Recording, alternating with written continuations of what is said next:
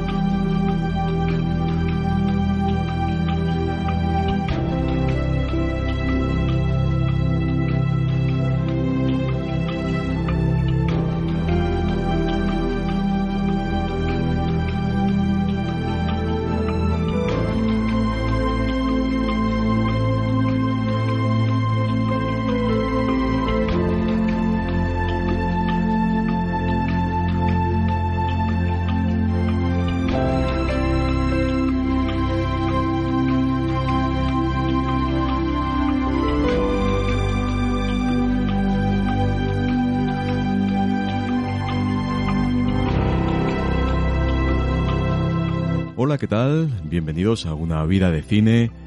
Bienvenidos a este pequeño programa, esta pequeña sección, estos shortcuts, en los cuales voy a reseñar algunas de las últimas películas que he ido viendo. Ya sean películas recién estrenadas o pelis algo más antiguas. Así que bueno, quizás sirvan estos programas para que para que nos entren ganas de ver esas películas de nuevo o por primera vez y disfrutar de nuestra pasión que es el cine. Obviamente, no quiero sentar cátedra, no es el objetivo, sino tan solo dar mi opinión sobre la película y que podáis contrastar esa opinión con las vuestras propias. Y para no enrollarme más, para que esto no sea muy largo, quiero estrenar esta sección con la última película de la saga Scream. No hay nada como, como el Scream original, de eso no hay duda. Recuerdo cómo entraba por la puerta grande aquel año 1900 96 en un momento en el cual el brillo de tantos años de slashers comenzaba a decaer. Aquella Scream desde sus primeros fotogramas utilizó armas y referencias cinematográficas para lograr un potencial increíble. Todos recordamos a Drew Barrymore, ¿no? Cómo hacía de gancho. Recordamos a, al personaje Randy Mix de Jamie Kennedy como experto conocedor de los tópicos. Y luego las diferentes discusiones dentro de la película entre los personajes sobre esos tópicos y clichés del cine de terror. Pues todo eso se unía en, un, en un metacine ingeniosamente inteligente. 25 años y tres secuelas más tarde, la franquicia, dentro del lenguaje de la nueva película del 2022, que recibe el tratamiento de recuela, combina un elenco joven y fresco con un puñado de caras conocidas y un nuevo asesino o asesinos.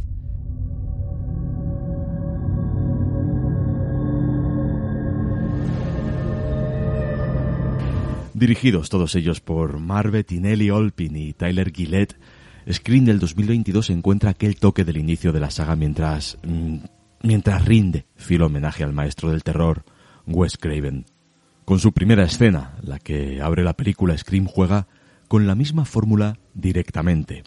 Una vez más, alguien, alguien ha llevado su amor por las películas de terror un paso demasiado lejos, esta vez acosando a una aterrorizada Tara Carpenter, una, bueno, una, una, una excelente Gina Ortega, una, una actriz que, que, a la cual auguro un futuro, un futuro bastante prometedor. Si habéis visto la serie You, la tenéis a esta actriz, la tenéis en su segunda temporada como uno de los personajes mm, regulares. Bueno, lo que decía, que alguien lleva ese amor por esas películas demasiado lejos y bueno, a esta chica se la empieza a acosar a través de su teléfono fijo que está en desuso completamente, lo cual ya nos deja un poquito esa, nostalgia ¿no? de, de la Scream original. Y no pasa mucho tiempo cuando la voz familiar de Roger L. Jackson interroga a nuestra víctima. ¿Cuál es tu película de terror favorita? ¿Eh? ¿Recordáis eso?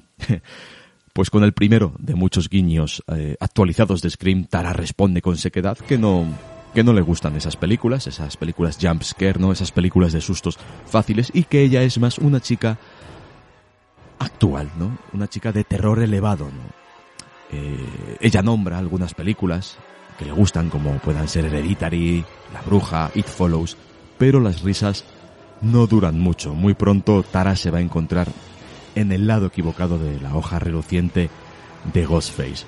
Más piezas comienzan a encajar cuando la hermana de Tara, Sam, Melissa Barrera, regresa a Woodsboro con su novio Jack Quaid, eh, el hijo de Dennis Quaid y, Meg Ryan, todo ello en medio de una nueva ola de apuñalamientos para finalmente solicitar la ayuda de un Dewey, David Arquette, un Dewey fracasado. Ayuda que quiere para descubrir al asesino, obviamente. Al igual que sus predecesores, la película, la película brilla por infundir miedo a través del espacio, ¿no? Sacando el máximo suspense de las habitaciones vacías, de, de las puertas que se abren y cierran, de pausas llenas de contenido. Y nuestro nuevo Scream también, también actualiza la crueldad característica de Wes Craven con el cuchillo haciendo las muertes más sangrientas. ¿no? Vemos el, el acero hundiéndose lentamente en la carne, víctimas desprevenidas, hechas trizas, balas atravesando rostros, y Dewey diciendo, esta vez parece diferente. Y no está equivocado. Como he dicho, es todo más salvaje, las muertes son más desagradables en este Scream, y a mí personalmente me ha molado bastante. Me ha recordado en ciertas, en ciertas ocasiones y en ciertos momentos la película me ha recordado al último Halloween que hemos tenido, a Halloween Kills. El nuevo elenco, en su mayoría muy bien, pero las verdaderas estrellas de la película son Gina Ortega y Melissa, Melissa Barrera, que muestran en pantalla eh, particularmente bien esa química tensa que hay entre ellas. Y si me tengo que quedar con una, va a ser con Gina Ortega, porque es especialmente efectiva para ser la víctima perfecta. David Arquette quizás es el mejor o el que mejor mantiene su arco de personaje, ¿no? llevándolo a una redención casi shakespeariana, y presenta una interpretación bastante entusiasta. Pero eh, Ned Campbell como Sidney Prescott y Courtney Cox como Whale Weathers tienen sorprendentemente poco que hacer.